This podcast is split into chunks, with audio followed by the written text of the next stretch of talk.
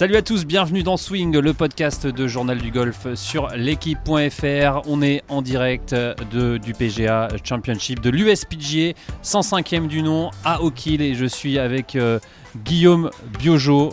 Guillaume, comment ça va? Ça va très très bien. Coach Et Altus, vous? coach Altus, Altus Performance, rappelons-le. Ouais. Et vous, comment ça va, Ah bah, Jean-Philippe? ça va nickel, on, on- on se régale hein, depuis qu'on on est arrivé euh, ici euh, sur place à Oakhill.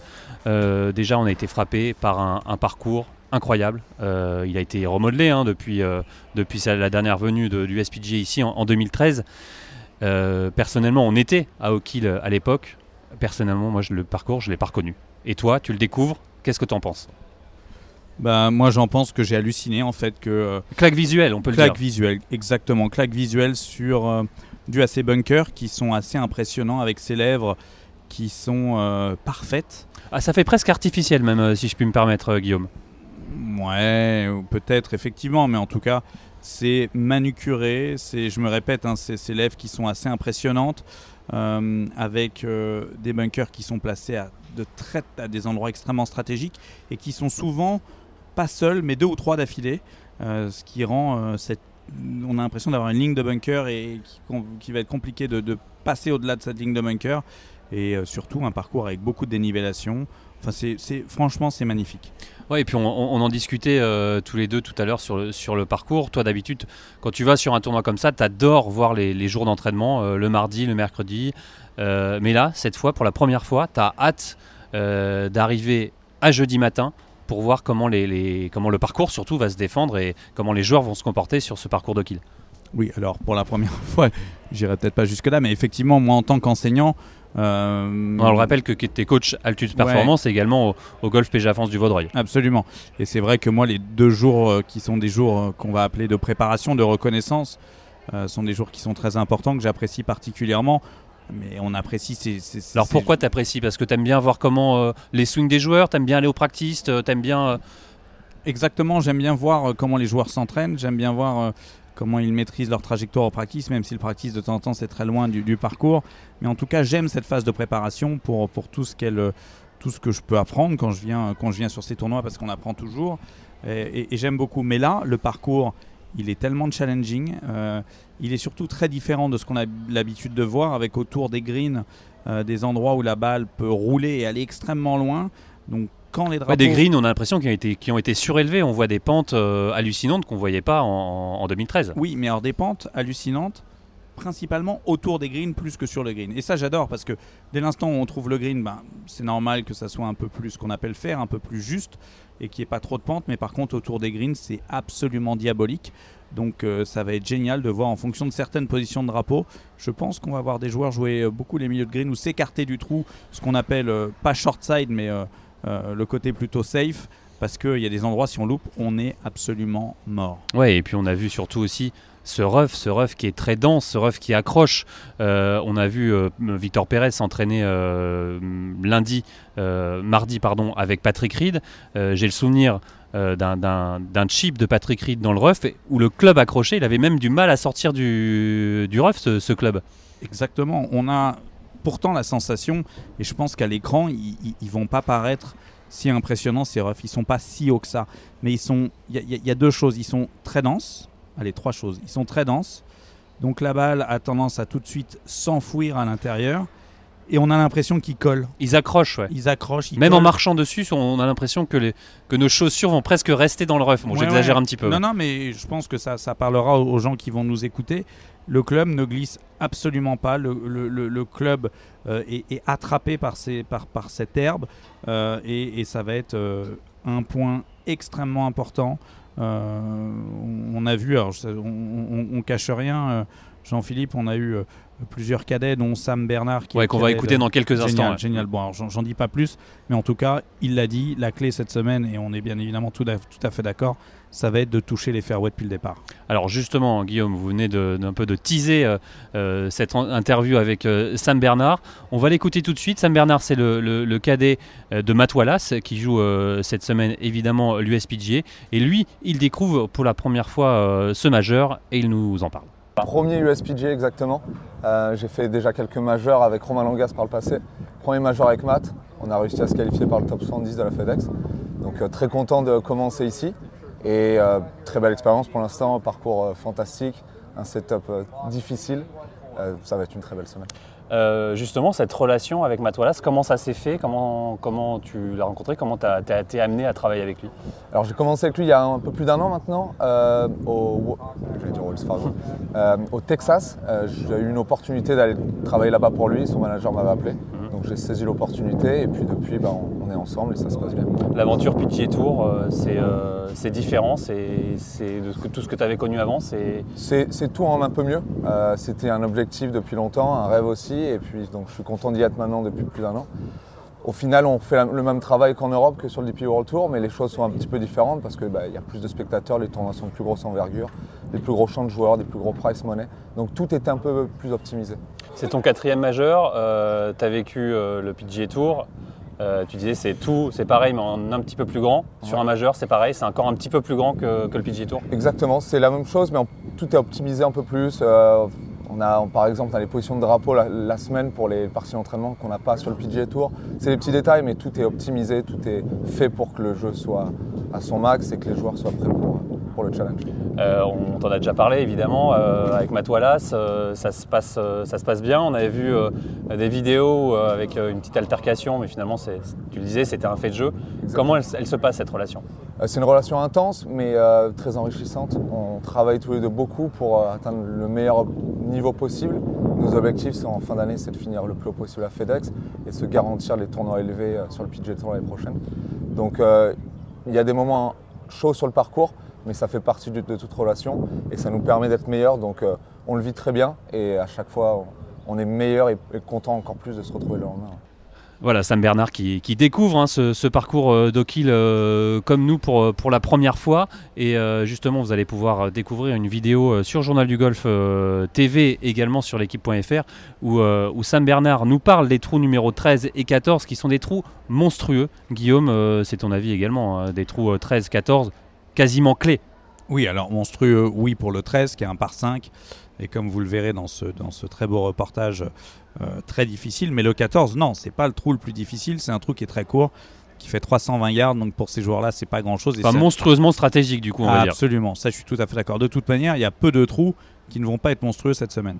Euh, en tout cas, euh, ce trou numéro euh, 14, qui est un trou que les joueurs risquent d'agresser pour essayer de mettre leur balle dans un bunker proche du green et faire sortie putt. Euh, mais en tout cas, oui, des trous qui, on vous le garantit, euh, va falloir, même sur des trous faciles comme le, comme le 14, va falloir être très vigilant, éviter le rough pour contrôler au mieux la roule de balle sur le green parce que, parce que ça, va être, ça, va être, ça va être du sport.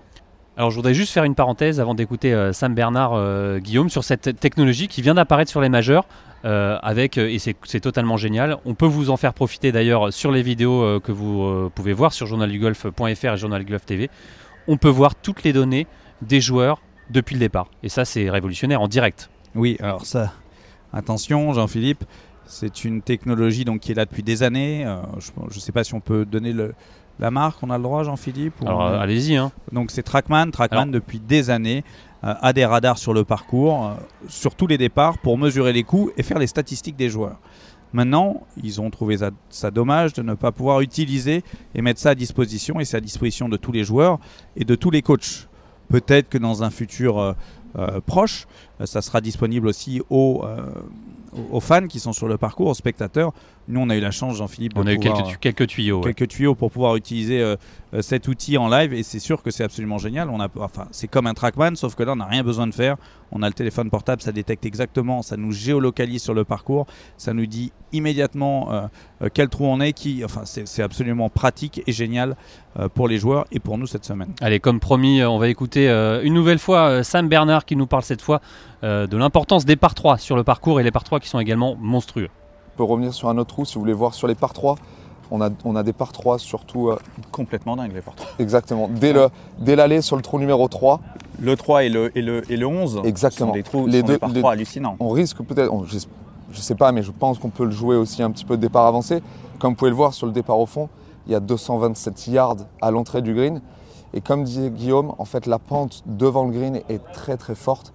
Et la balle peut redescendre de 20 à 30, 30 yards si on, tombe juste à l'entrée du green. Mais malheureusement, on ne peut pas se permettre d'être long. Donc ça va être un, coup où il faut accepter de jouer 5 dans le green et de se dire bon ben, si on arrive à accrocher un bunker, on sera pas mal.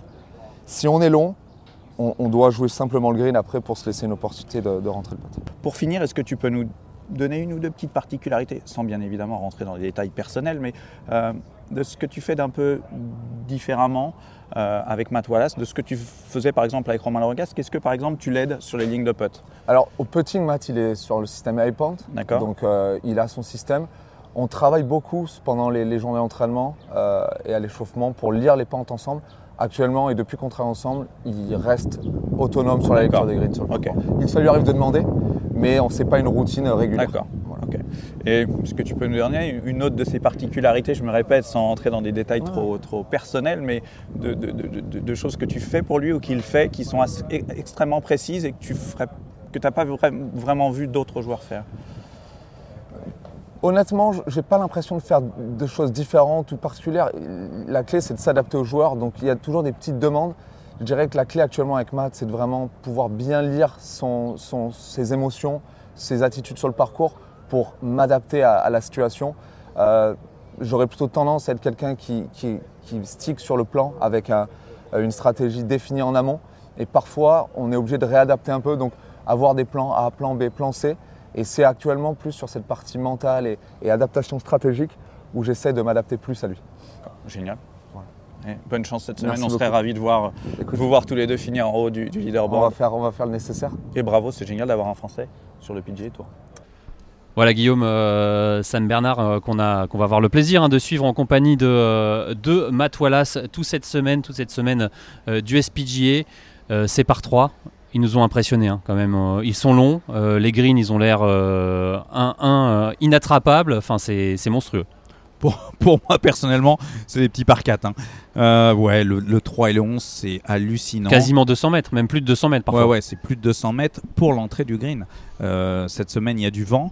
Euh, c'est des, bunkers aussi bien placés. bunkers euh, bien placés, donc c'est 200 mètres de portée, voire 210 mètres de portée. C'est extrêmement impressionnant et je dirais, euh, ça remet un petit peu une fois de plus en, en, perspective, je dirais, cette règle de la balle où la balle doit aller moins loin. Je vous garantis que cette semaine, heureusement que la balle va loin parce que ça serait très très compliqué pour les joueurs. En tout cas, on a l'impression que depuis le début de, cette semaine, forcément, euh, le jeu n'a pas commencé. La star, c'est clairement le parcours. Ah, c'est sûr, c'est sûr. Les joueurs sont, euh, sont tous euh, sous le charme, je dirais, de ce parcours qui a été complètement remodelé et, et, adorent. Par contre, ils sont sous le charme, mais ils, ont aussi beaucoup de respect pour le parcours parce qu'ils sentent bien que ça va être un vrai, vrai test. et vous le disiez, Jean-Philippe, un vrai petit US Open cette semaine. Et justement, Yon euh, Ram l'a dit en, conférence de presse, hein, Yon Ram qui vient de gagner le Masters, euh, qui est en pleine confiance, qui euh, lui est numéro un mondial. Cette semaine, limite, ça va servir à rien de taper fort. Il va falloir surtout trouver les fairways et être fort surtout au petit jeu. Absolument. Ce qui est une certitude, c'est que de trouver les fairways depuis le départ, ça va être très important. Maintenant, comme à chaque fois, mais comme à chaque fois, mais à dire, mais ouais, non, mais plus ou moins. Il y a des semaines où c'est moins important. John Ram le disait très justement dans un podcast que j'ai écouté. Mexico, par exemple, par exemple, là où il a fini deuxième derrière Tony Finao, il n'y avait rien. Il y, a, des parcours où de temps en temps, euh, l'objectif est de taper fort depuis le départ. Il n'y avait rien comme ref, c'est ça Oui, pardon, hein. pardon, pardon, pardon. Avec tout le respect que j'ai pour le parcours euh, de, de, de le parcours de, qui a reçu le Mexico Open. Qui est le avantage, je crois, en tout cas, ça, ça va me revenir. Euh, en tout cas, ce qui est sûr, c'est que non, il y a des semaines où c'est plus ou moins important de toucher le fairway depuis le départ. Cette semaine, ça va être hyper, hyper important. Mais comme le disait très justement Sam Bernard aussi, on va pas pouvoir chercher les fairways avec des coups de fer 2 trop du départ ou des coups de rescue ou, même des coups de bois 3. Il faut quand même avancer parce que le parcours est long. Euh, donc il va falloir miser sur euh, des joueurs qui tapent très bien le drive depuis le départ alors, euh, il y a plusieurs Français évidemment cette semaine, dont un Français qui fait partie de l'équipe des jardiniers. C'était très intéressant parce que on l'a rencontré, Simon Richalot, et il nous expliquait qu'en début de semaine, la, les PGA leur avaient demandé de descendre les refs parce que les refs étaient, ils avaient créé un setup trop C'est quand même dingue ça. Donc ça veut dire que là, même, même maintenant, on voit que les refs sont compliqués. Mais s'ils n'avaient pas baissé les refs, ça aurait été encore plus compliqué. Oui, il faut quand même que ça reste jouable. Si les refs sont trop hauts, s'il euh, y a du vent, si les fairways sont étroits, il y a un moment, il faut quand même que ça reste euh, euh, logique et que les joueurs puissent s'exprimer. Donc oui, PG of America a demandé.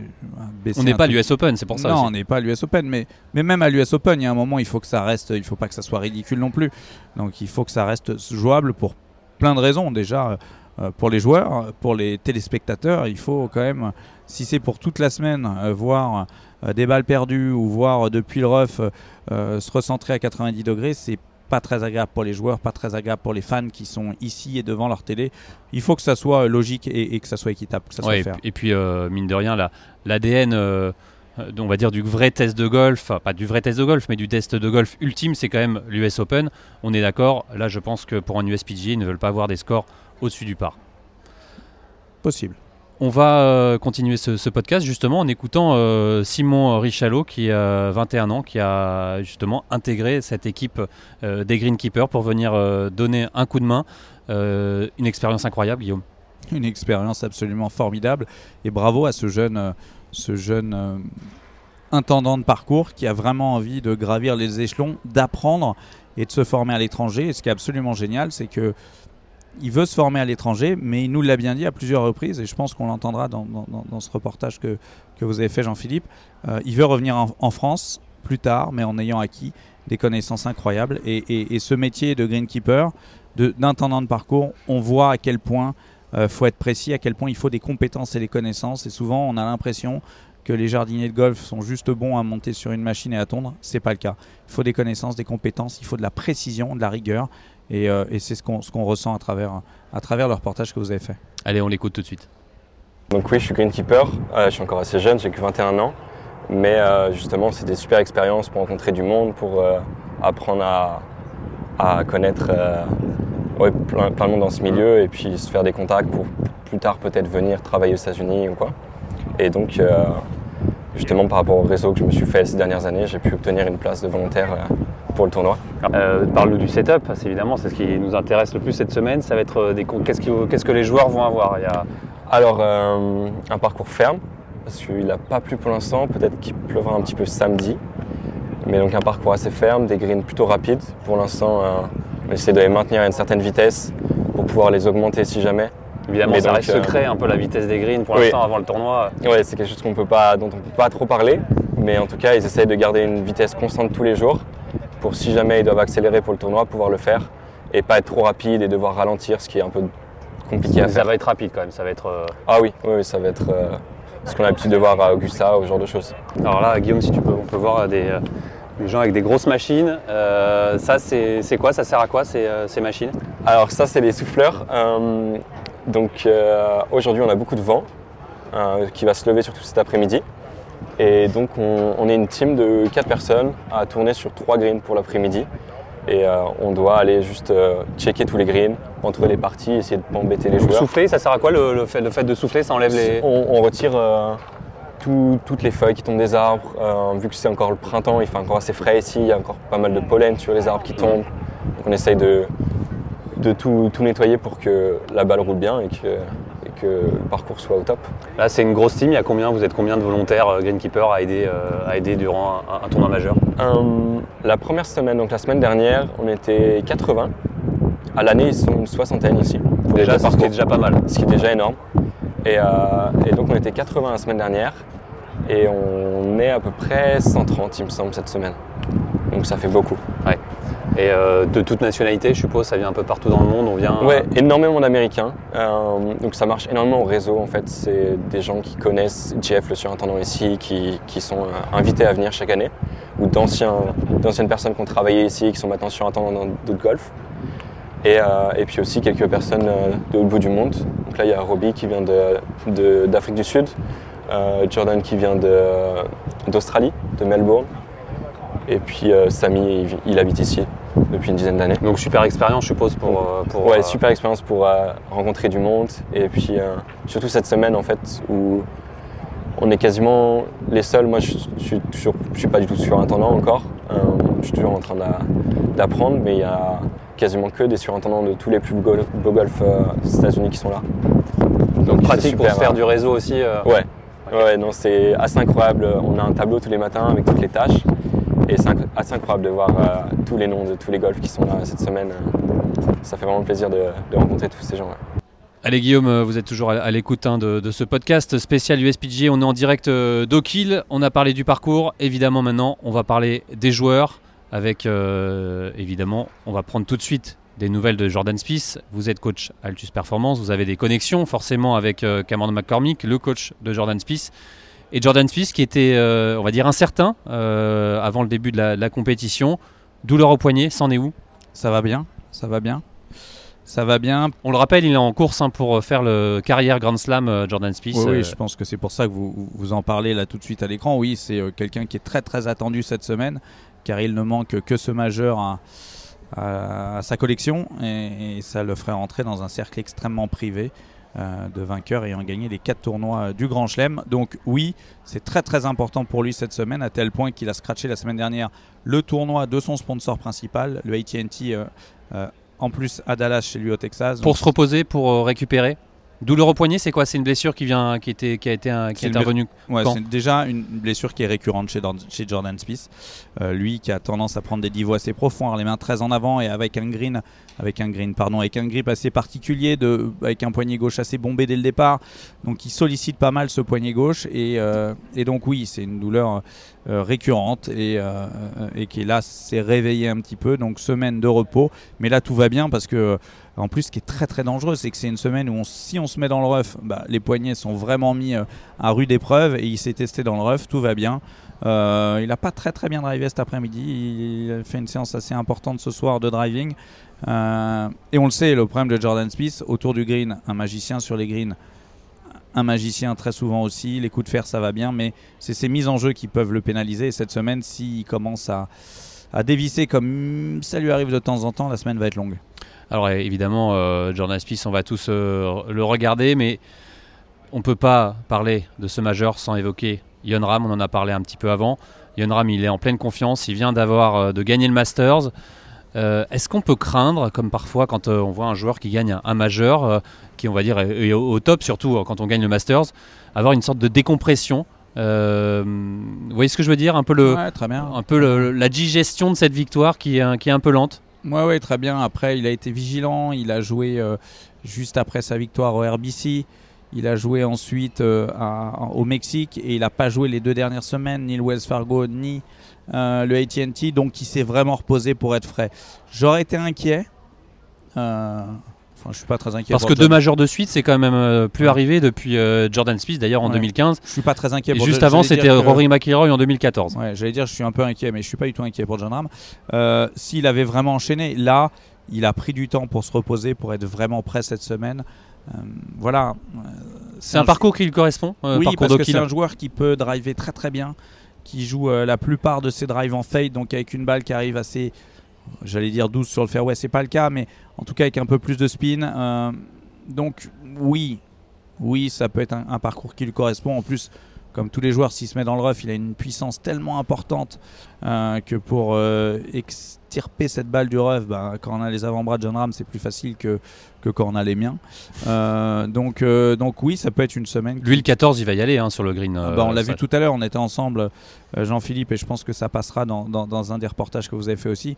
Le 14, il va y aller, mais tous les joueurs vont y aller, sauf que lui, il a presque la capacité peut-être de pouvoir finir sur le green. Alors évidemment, euh, un autre joueur euh, intéressant à suivre, ça va être Scotty Scheffler, hein, qu'on attendait euh, au Masters. Euh, Scotty Scheffler, qu'on a vu tout à l'heure euh, sur, le, sur le putting green. euh, on voit, qu'est-ce qu'on peut espérer pour, pour lui, pour l'ancien numéro un mondial? Euh, Un réveil, un sursaut, enfin un réveil si on peut appeler ça un Ouais. réveil, hein, parce qu'il n'est pas- n'était pas non plus aux fraises au Masters, mais euh, ce qui peut arriver à Scotty Scheffler, c'est de louper deux ou trois coups de manière très très importante de temps en temps. Euh, s'il arrive, et on l'a vu hein, sur ces dernières semaines, s'il arrive à être à, à- à lui aussi à bien mettre en jeu depuis le départ, pourquoi pas une autre donnée, on parle beaucoup de bien mettre en jeu depuis le départ, mais ce qui va être très important aussi pour ces joueurs, c'est d'être très bon avec leur, de, leur faire de, leur rescue pour justement être bon sur ces deux par trois qui sont très difficiles. On l'a vu tester euh, des faire deux tout à l'heure, euh, manche graphite euh, au practice de manière assez importante. Et d'ailleurs, je vous coupe, Guillaume, mais on a vu des joueurs, notamment Corey Connors, s'entraîner au practice, mais dans le rough au practice, en, travaillant euh, des boîtes parcours. Oui, on l'a vu depuis le rough et surtout on l'a vu avec son trackman derrière lui pour vraiment apprendre la réaction de ce rough cette semaine et quelles vont être les, distances, quel va être le spin, c'est-à-dire le taux de rotation que va avoir la balle.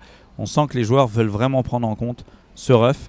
Euh, et je me répète, on a vu beaucoup de joueurs avec leurs équipementiers chercher les longs clubs, des rescues. Plus que d'habitude, plus que Ouais. sur d'autres parcours. plus que d'habitude parce que là ils ont besoin sur ces par 3 d'avoir une balle qui, est- qui va être assez haute, qui va porter loin et qui va s'arrêter rapidement. Ce dont on n'a pas toujours besoin sur des par 3. En général, ces joueurs professionnels, euh, 90% du temps, ils tapent tellement fort qu'ils ont plutôt des petits clubs sur les, sur les par 4. Les par 5, euh, même si la balle n'est pas très haute, ils vont attraper un bout de green ou même se mettre dans le bunker. Là, ils ont besoin d'une précision très très importante sur ces par 3 avec une balle qui va aller très haute et qui va s'arrêter rapidement et qui doit, qui doit porter à peu près 210 mètres en, général, que ça soit sur le 3 ou sur le 11.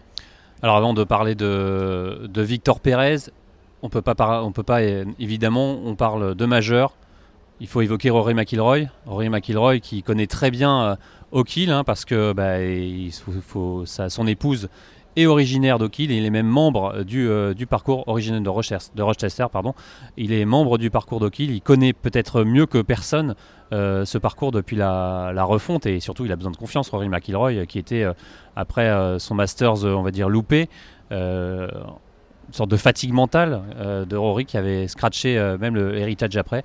Euh, ça peut être un tournoi pour, pour Rory pour qu'il se relance? Oui, de bien connaître un parcours, c'est une, euh, c'est extrêmement important et c'est vraiment, je dirais, d'avoir euh, une vraie longueur d'avance sur les autres. Donc oui, oui, oui. Et surtout, euh, je vous coupe, mais il sent un peu comme il le dit, hein, je me sens presque à la maison et il, va, il sent que, que des gens vont venir le supporter. C'est comme s'il était un peu chez lui, hein, Rory McIlroy. Ouais, c'est vrai que c'est important d'avoir, d'avoir la foule derrière soi, même si on n'est pas le PSG ou Marseille et qu'on joue pas dans un stade où, où on a 40 000 personnes qui sont, qui sont pour nous, en tout cas, c'est très agréable de, de- de- de sentir qu'on a un public qui, qui nous Qui soutient. vous pousse, qui vous porte. Ouais, mais surtout, euh, euh, Rory McIlroy, en conférence de presse, il a dit quelque chose qui, euh, qui aussi euh, m'a plu. C'est tout le monde lui met énormément de pression. Il n'a pas gagné de majeur depuis longtemps. tout le monde l'attend. Qu'est-ce qui se passe? Pourquoi? Tout va bien pour Rory McIlroy. Tout va Il a quand même, il a quand bien. même dit si ma carrière s'arrêterait, s'arrêtait ici, je serais euh, satisfait de ce que j'ai réalisé. Exactement. Donc il y a un moment où, euh, où tout le monde en attend beaucoup, beaucoup de Rory McIlroy. Mais Rory McIlroy, c'est un joueur qui est extraordinaire, qui a déjà gagné à de, de très, très, très euh, à beaucoup, beaucoup de reprises. Tout va bien. Tout va très bien. Est-ce que ça va être cette semaine? Pourquoi pas? Vous l'avez très justement dit. Il connaît le parcours, il se sent bien. Euh, Il, a, il l'air- a dit j'ai un bon karma. C'est un endroit où- qui m'est familier. J'ai un bon karma. euh, on le sent, il je est me sens bien. souriant. Euh, moi, j'ai passé beaucoup de temps en practice cet après-midi. Il a tapé beaucoup de balles, il était souriant. On le sentait pas du tout euh, trop tôt dans sa bulle, renfermé. Tout va bien, ça se passe bien, tant mieux. Ça se passe mal, tout va bien quand même pour Rory McIlroy. On va terminer avec euh, notre Français. Un Français présent cette semaine, Victor Pérez, 66e euh, joueur mondial, qu'on a vu euh, en reconnaissance de parcours. On l'a vu très minutieux autour des greens notamment, discuter avec son caddie, très studieux, très organisé, du Victor Pérez, hein, comme d'habitude. Comme d'habitude, ouais, comme d'habitude, non. Non, parce que Victor Pérez, il essaie de faire toujours de mieux en mieux. Et on sent que il passe des caps, Victor Pérez. Il a gagné un, Rolex Series en début d'année. Il a une équipe autour de lui qui est une équipe euh, euh, extrêmement. euh, il s'entoure des meilleurs. Il fait vraiment pas semblant. Et moi, ce que j'adore chez Victor Pérez, c'est que c'est pas le swing dont on parle quand on est au practice. Quand on est au practice, on a envie de parler du swing de Rory McIlroy, de Justin Rose. On parle pas du swing de Victor Pérez parce que il a peut-être pas le swing le plus joli à regarder. Mais Victor Pérez, il a, compris depuis déjà pas mal de temps que son swing, il fallait qu'il soit efficace, quel que soit le look qu'il a. Et surtout, qu'en plus du swing, il y avait beaucoup, beaucoup de choses pour performer. Et ça, il l'a très vite compris, il l'a très bien compris, et il travaille dessus depuis des années. Il a un préparateur, mental, euh, préparateur physique qui s'appelle Ben Shear, qui est un des meilleurs au monde. Il a le docteur Will Wu, qui lui s'occupe de, de, de, tout ce qui est euh, euh, la relation. Alors, ça, vous allez dire qu'on part un peu loin, mais. Ouais, on l'a vu avec un patch sous, le, sous le biceps. Alors, ça, le patch sous le biceps, c'est pour mesurer sa. ah, c'est pas pour la nutrition, d'accord. Son, son, taux de glycémie, de glycémie. Mais non, il a aussi un, un, un, un coach qui est là pour le schéma moteur, être sûr qu'il fait les bonnes choses au bon moment. C'est vraiment quelqu'un qui s'entoure des meilleurs. Et je me répète, qui a compris que le swing, il doit pas être beau, il doit être efficace, et qui a bien compris que il y avait le swing, il y avait la technique, mais il y a tout ce qu'il y a autour. Et, et on, on, le voit parler énormément avec son cadet, énormément échanger, prendre beaucoup d'informations. C'est quelqu'un de très précis, de très minutieux, et quelqu'un qui a bien compris que la performance, elle passait pas. Il lui a posé la question. Tu te sens plus fort que les autres saisons cette saison? Est-ce que tu te sens plus fort dans ton jeu, plus fort dans ton mental euh... Ouais, surtout mon jeu euh, qui voilà, a bien évolué. Euh, D'avoir gagné un Rolex Series en début d'année, forcément, ça donne euh, beaucoup de confiance. C'est un gros voilà, cap pour moi dans ma carrière, après avoir eu un, quand même un petit creux en 2020-2021 où c'était pas forcément au même niveau, sur la même lancée que de, de 2019, même si c'est déjà il y a 3-4 ans. Euh, voilà, c'est un super travail l'année dernière de, juillet jusqu'à la fin de saison et un bon début de saison euh, voilà, avec la, la, victoire à Abu Dhabi qui forcément aide euh, sur, sur, beaucoup de choses et sentir que voilà, le, le niveau de jeu augmente et la régularité augmente. Après, ben, on le sait, le golf, c'est des hauts et des bas. On ne contrôle pas tout, comme je disais au début, et il faut faire avec, euh, avec ce qu'on a chaque semaine, même si je me, je me, sens bien cette semaine. C'est ton dixième majeur. Tu te sens de, de plus en plus à l'aise sur ces tournois-là euh, Tu as pris la mesure d'un tournoi comme un tournoi majeur? Oui, bah, je, je, sais déjà beaucoup mieux à quoi m'attendre. Je sais beaucoup mieux un petit peu l'évolution que va sans doute avoir le parcours au fil de la semaine. C'est vrai que bah, mes, premiers majeurs, euh, même si j'en ai fait quelques-uns, euh, Kiwa, il n'y avait pas forcément de ref un Masters en novembre qui était un petit peu voilà, différent entre guillemets. Euh, je sais qu'on on arrive souvent dans ces semaines-là, on va voir le parcours euh, hyper dur le dimanche le lundi, euh, la semaine en arrivant au début de semaine, parce que voilà, le parcours a été fermé pendant probablement trois semaines, un mois. Il n'y a pas un pitch, le rough est au max. Et voilà, au fil de la semaine, ben, il y a les spectateurs, ça marche, on commence à s'acclimater au parcours, on, on, a vu les greens, on sait un petit peu mieux comment gérer le parcours. Et entre guillemets, ça, se, ça, devient un petit peu plus facile au fil de la semaine. Et c'est quelque chose que quand on démarre, on n'a pas forcément l'impression. On a toujours l'impression que oh là là, ça va être euh, injouable toute la semaine. Alors que certains, forcément, c'est dur. Après, je sais aussi que mon jeu a progressé. Et je pense que c'est un. Euh, voilà. Euh, les deux qui font que j'ai forcément un peu plus d'expérience. Mon jeu est forcément mieux qu'il était il y a 2-3 ans. Donc c'est une combinaison des deux, je dirais. Voilà Victor Pérez euh, qui se sent bien, euh, fort de cette victoire à Abu Dhabi euh, en début d'année. En tout cas, on espère hein, qu'il fera mieux que sa 22e place en, en, en, 2020. On va suivre ça toute la semaine. La meilleure performance d'un Français à l'USPGA, on l'avait dit, hein, Victor Dubuisson. En 2014. Merci beaucoup Guillaume de m'avoir accompagné durant toute la durée de, cette émission. merci à tous de nous avoir écoutés et on se retrouve vendredi, jour du cut. Salut